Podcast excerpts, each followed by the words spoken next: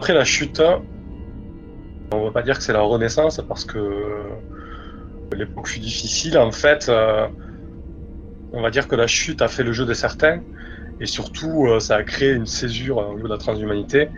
Et en plus de ça, les titans, même s'ils ont quitté le système solaire, ils ont tellement laissé de traces euh, d'artefacts et de robots autonomes, etc., que la vie n'est plus la même. Par exemple, sur Mars, il y a toute une zone qui est en quarantaine parce qu'il y a des activités titan avec euh, des bases unitaires autonomes qui continuent à tourner en boucle, etc. Il y a encore des virus parce que les titans, quand ils ont attaqué, ben, ils ont balancé des énormes virus informatiques qui ont infecté euh, les transhumains. Donc il y a encore des virus, des souches de virus qui traînent. Donc en fait, la transhumanité, l'humanité est toujours sur le fil rouge en fait, vraiment au bord du gouffre. Il reste plus que 500 millions euh, d'individus. D'un claquement de doigts, les titans pourraient dire euh, bon mais c'est fini quoi, on, les rase quoi entre guillemets. Et en plus de ça, les humains gardant leur, euh, je vais dire leur tempérament de base, trouvent le moyen encore de, de se chercher des noises parce que bien évidemment, politiquement, il y a des grands écarts qui se sont créés pour la faire simple, dans le système intérieur, bah, c'est les hypercapitalistes qui tiennent euh, la politique. Donc en gros, euh, tout est tenu par les hypercorporations, euh, tout est à base de brevets, d'obsolescence programmée et tout est payant. Et à côté de ça, il y a le système extérieur, donc qui est tenu par les autonomistes, qui eux prônent l'open source, la liberté morphologique, la liberté individuelle. Mais tout n'est pas rose non plus, parce que bien évidemment, il y a tout un tas d'enjeux de, de factions, etc. On va dire que l'une des chances qu'a eu l'humanité, c'est cinq ans après la chute, donc cinq ans avant le, cadre de la campagne, c'est d'être parvenu à utiliser les portes de Pandore en fait.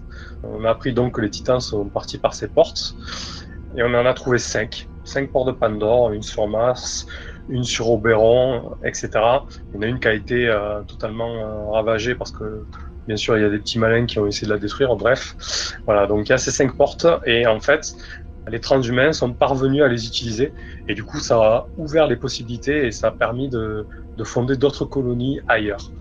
Voilà, donc c'est un petit peu l'espoir qu'a la transhumanité. En tout cas, les portes sont aussi un, enjeu crucial au-delà de la, survie. Donc Chaos Sportis, toi, après la chute, qu'est-ce que tu as fait? Oui, après la chute, la politique du consortium planétaire s'est rigidifiée. Du moins, euh, en tant que cadre et euh, haut fonctionnaire de Cognite, j'ai été au, courant de beaucoup de magouilles et de corruption au sein du lobby et du conseil. Et j'ai appris... le conseil, euh, le, conseil, euh, le consortium planétaire, en gros, c'est l'organe politique qui gère la politique du système intérieur. Et, derrière ça, il y a le conseil des hypercorps qui font du lobby et qui et qui influence le Sénat entre guillemets, en fait le Parlement, quoi. Voilà. Et t'as appris, donc, moi. Et donc j'ai appris. Euh des nouveaux objectifs qui sont euh, tenus secrets et des plans monstrueux, euh, dont celui de la génération perdue, qui ont fait beaucoup de mal. Euh, radicalement, ça m'a choqué et, j'ai décidé que je ne voulais plus en faire partie. Sauf que on ne s'esquive pas comme ça d'un poste à haute responsabilité avec une carrière aussi longue en leur sein comme ça. Il a fallu que j'échafaude un plan euh, pour euh, m'enfuir avant qu'on m'assassine, en fait.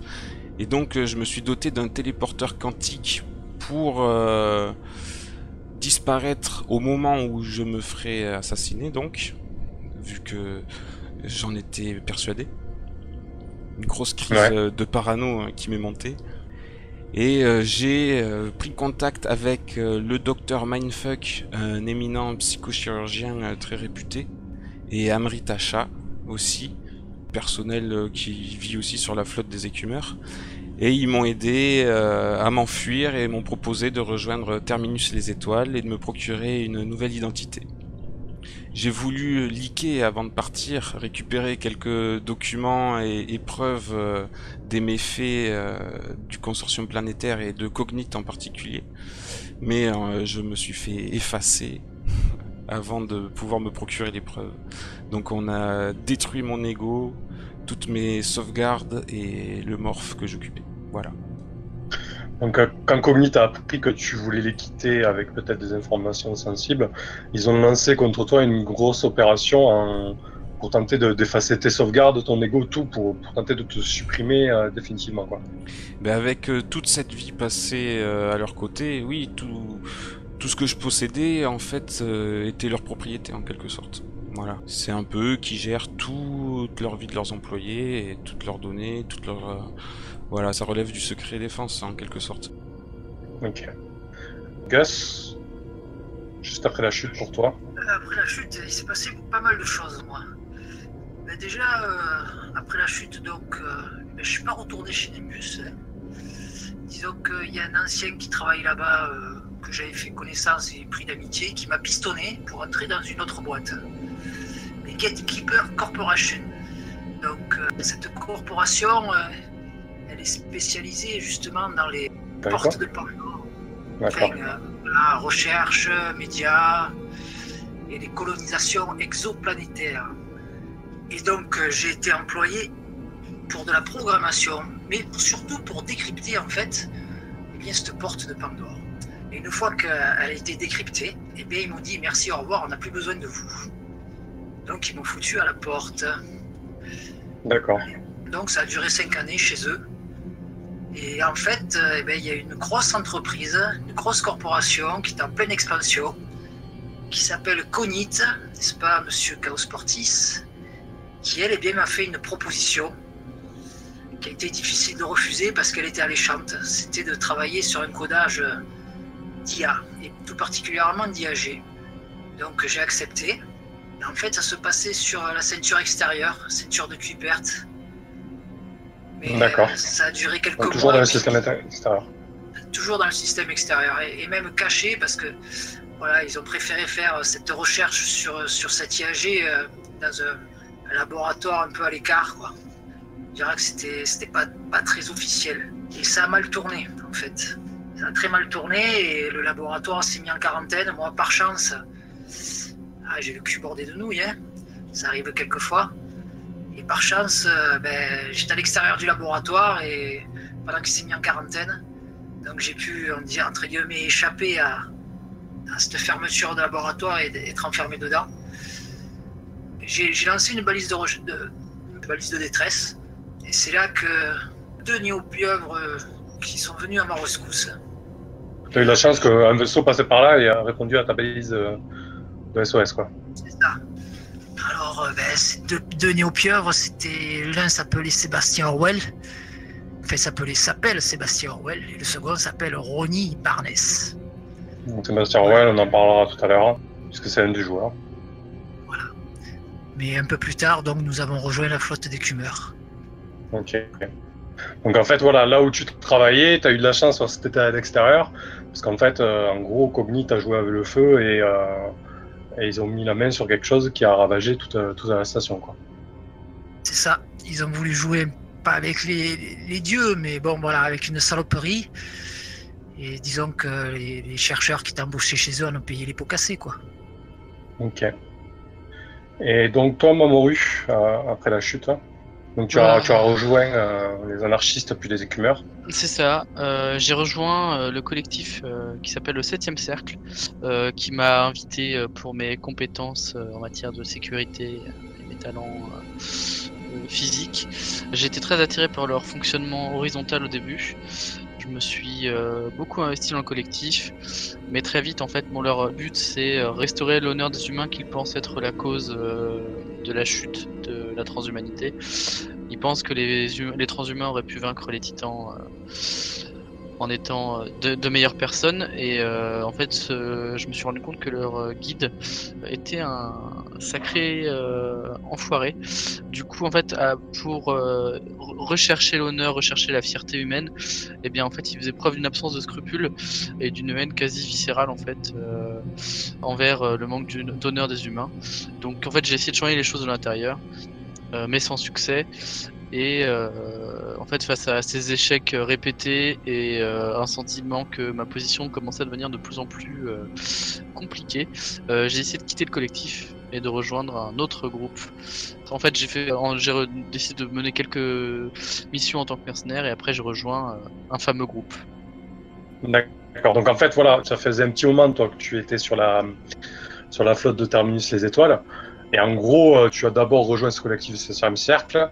Et à partir de là, vu que c'est une, économie qui est basée donc sur la réputation, pour avoir euh, accès à certains services, à certains biens, à certains, pour avoir un espace vital entre guillemets, bah, tu es obligé de, de, travailler pour la collectivité. Donc tu as bougé comme ça de collectif en collectif, là où les gens avaient besoin bah, de miliciens pour, euh, pour, faire des patrouilles ou des choses comme ça. Quoi. D'accord. Tout à fait. Sébastien Orwell, donc toi tu es né, ça y est. Tu as... Je suis là, ça y est, je suis né. Donc moi je suis. Donc, Tu as 8 ans pour information à l'heure actuelle. Hein. D'accord. Je suis pas comme euh, tous les autres qui sont là, hein. j'ai pas de bras, de jambes de base, hein. je, suis, je, suis un, animal qui a un surévolu. Donc j'ai été développé euh, par les, les, chercheurs suite à ce qui s'est passé au moment de la chute. Et dans le but de partir euh, dans l'espace et vers la ceinture extérieure pour faire du gate crashing. Donc l'émission de gate crashing, en gros, euh, rechercher tous les types d'artefacts qui ont pu être laissés et essayer d'en récupérer ou des technologies avancées afin de faire progresser euh, les gens et trouver euh, un moyen de réponse à la menace qui a disparu. D'accord. Ou une explication. Donc en fait, oui. Donc en fait, oui, c'est ça. Tu as été. Donc une des spécificités d'Eclipse Phase, c'est qu'il y a des ce qu'on appelle des surévolués, en fait des espèces qui ont été portées à l'élévation. Pour la culture jeu, c'est basé sur un bouquin, sur une, une saga de David Brain qui, s'appelle l'élévation justement. Et donc dans Eclipse Phase, il y a des euh, néo-pieuvres, des néo-dauphins, des néo-baleines, des néo-chimpanzés. Et il y a à peu près 6-7 espèces comme ça que l'humanité a réussi à porter à, l'intelligence, en fait, à, la sentience, dont les néo-pieuvres dont tu fais partie. Tu étais et tu es toujours euh, la propriété euh, de Somatech. En fait, Somatech qui est l'hypercorporation spécialisée en surévolution notamment. Et donc Somatech t'a développé pour euh, d'abord pour faire des essais, mais ensuite pour des missions spécifiques, donc des missions de, de gate trashing, pour explorer des planètes euh, ben, océaniques. C'était pratique, t'étais une, pierre, une pierre en fait. Et elle t'a vendu donc à, à l'Hypercore Pathfinder qui se charge d'exploiter la porte de Mars et donc d'explorer les mondes euh, extérieurs. Tout à fait. Et j'ai fait partie d'un groupe euh, avec d'autres néopieuvres. On a fait quelques explorations, des missions, on a, a toujours réussi. Et elles se sont enchaînées. Au, bout d'un moment, voilà, j'ai eu un plan proposé par un de mes camarades néopieuvres pour s'échapper. On a décidé de profiter euh, d'une faille de la porte de Mars pour disparaître, dirons non, d'ailleurs, c'était pas la porte de Mars, c'était vous avez pris la porte de Mars à l'entrée et vous êtes sorti après dans le système extérieur. Voilà, on est sorti dans le système extérieur à la porte de la fissure sur Auburn. Et celle-ci, elle est gérée par le collectif du Chat Noir, donc, euh, qui faisait la même chose que nous, mais avec beaucoup moins de contraintes et, de soucis. Donc, euh, moi, j'ai décidé de mettre à profit mes qualités de pilote pour les rémunérer euh, de l'aide qu'ils nous ont apporté à nous enfuir. Et mes camarades, eux, se sont séparés et depuis, j'ai plus de nouvelles d'eux.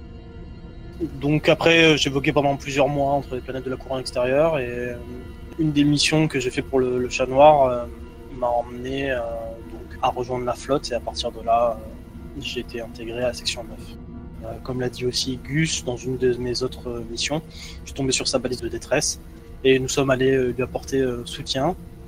après ça, on allait récupérer, enfin voir ce qui s'était passé sur son crash et découvrir ce qu'il a énoncé plus tôt, qu'un virus numérique avait été libéré. On l'a gardé quelque temps sur, chez nous, j'ai fait ami-ami avec, après avoir vu qu'il faisait aussi des, détournements et un peu de hacking, chose à laquelle je me suis intéressé. Mais mon capitaine étant très réfractaire à ce genre de choses, euh, quand il a fini par l'apprendre, au bout de quelques temps, il a décidé de débarquer sans ménagement. À partir de là, on a perdu contact jusqu'à jusqu'aux événements de la fin. Au sein de la section 9. Donc au final, euh, Chaos Portis, donc tu t'es retrouvé sur la flotte Terminus les étoiles euh, parce que tu as été sauvé entre guillemets par le, par le professeur Mindfuck, donc qui est aussi un psychochirurgien. Mamoru, toi, tu as rapidement rejoint la flotte euh, après la chute. Et Gus et Sébastien, donc, euh, ça fait un peu plus de trois ans que vous êtes sur la flotte.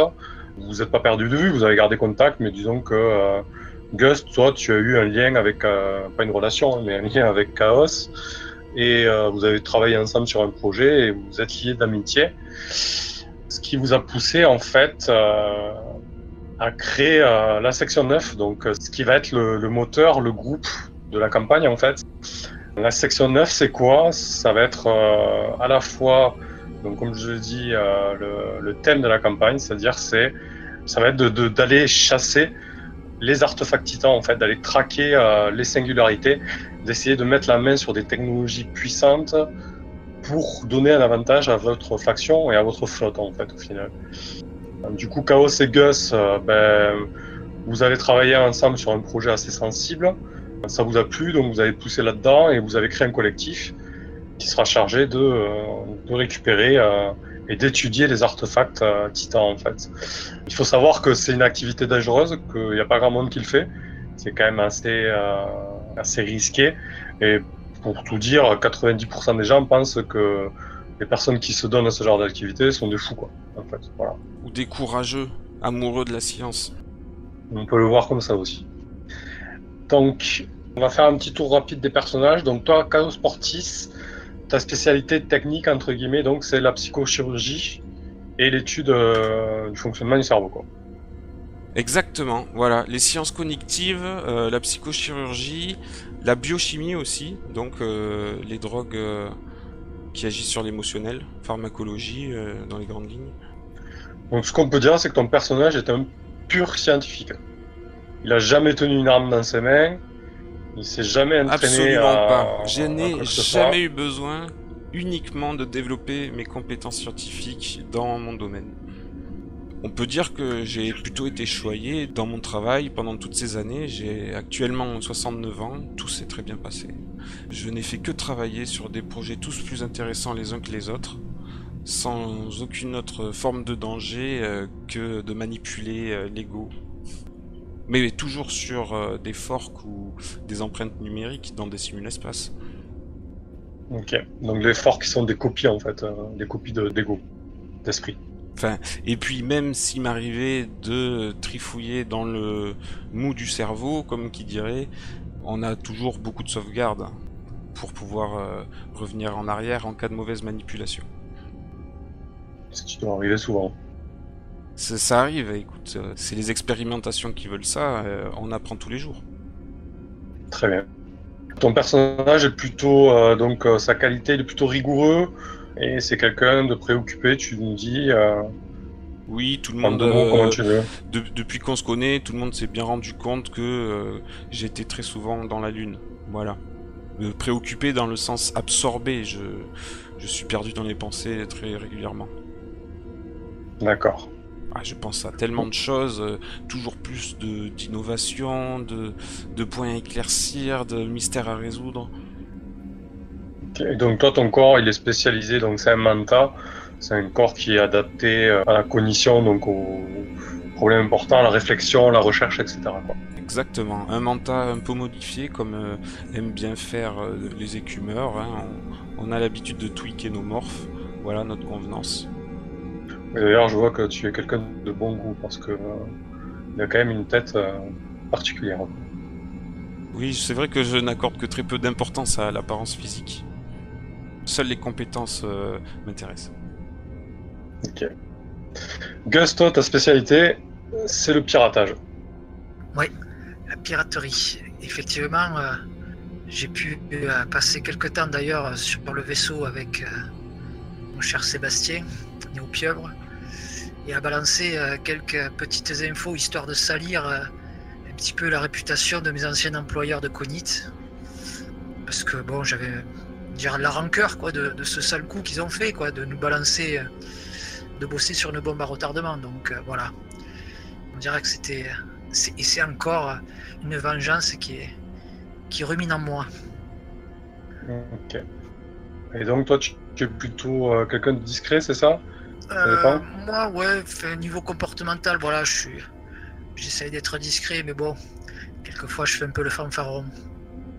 Donc t'as as un joli défaut quand même. Ah, je suis un gros con. Donc c'est-à-dire eh Ben, des fois j'ai des réflexions que je ferais mieux de me taire. D'accord, tu l'ouvres un peu trop quoi, quand il faut pas. Voilà. Ouais, je sais pas si c'est toi qui as déteint sur ta muse ou, ou ta muse qui déteint sur toi. Bah, disons que Ok. dis-moi qui tu fréquentes, je te dirais qui tu es. Comme bon, elle est, elle est là dans, ma- dans ma tête, entre guillemets. euh, Voilà. Mais je l'aime bien, ma muse, attention. hein. Ouais, donc pour expliquer un petit peu, les muses, en fait, euh, ce sont des assistants personnels que, que tout transhumain a. En fait, tout le monde a une muse. Bah, ceux qui sont jeunes, entre guillemets, 30, 40 ans, bah, ils ont toujours vécu avec leur muse. En fait, euh, c'est une IA, une intelligence artificielle simple, mais qui vous connaît, quoi. Donc, euh, c'est une espèce de super Google qui a sa propre identité et ses, et ses pensées et qui, qui est là pour vous assister. Et donc, elle connaît votre psychologie, vous la connaissez aussi. Et parfois, ben voilà, ça crée des relations qui peuvent être bizarres. Donc chaque joueur euh, crée sa propre muse. C'est un aspect du jeu qui est très intéressant, mais qui peut être compliqué à gérer. Surtout que là, pour la campagne, on a fait en sorte que chaque joueur interprète la muse d'un autre joueur, en fait.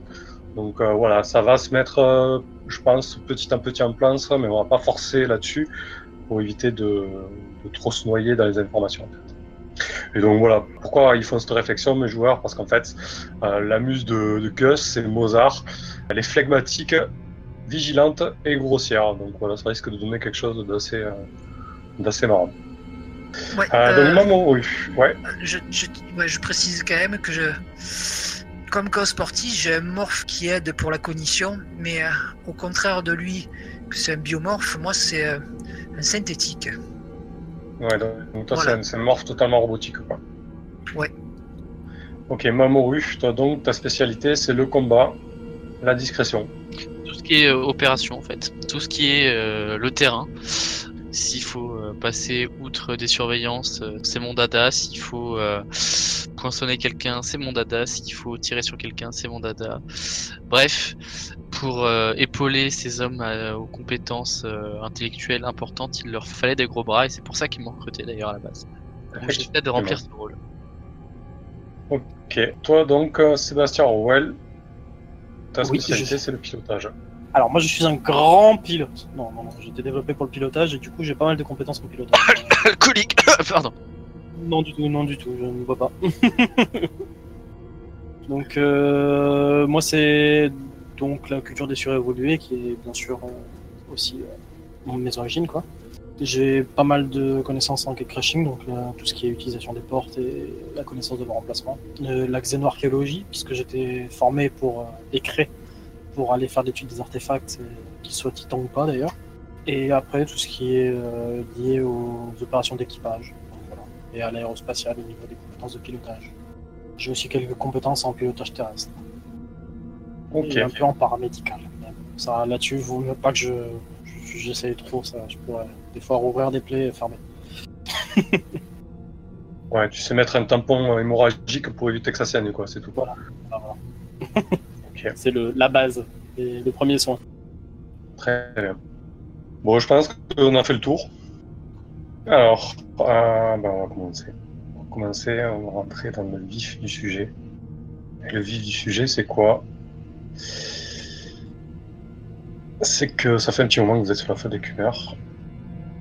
Mamoru, tu es, euh, tu es en train d'explorer euh, le couloir d'un vaisseau, un vaisseau que tu ne connais pas quand soudain, en fait, il y a une énorme explosion et tu te retrouves euh, projeté dans l'espace, littéralement. En fait, tu, tu es littéralement projeté, tu te cognes dans des débris, etc. et tu reçois un énorme coup sur la tête, tu perds connaissance.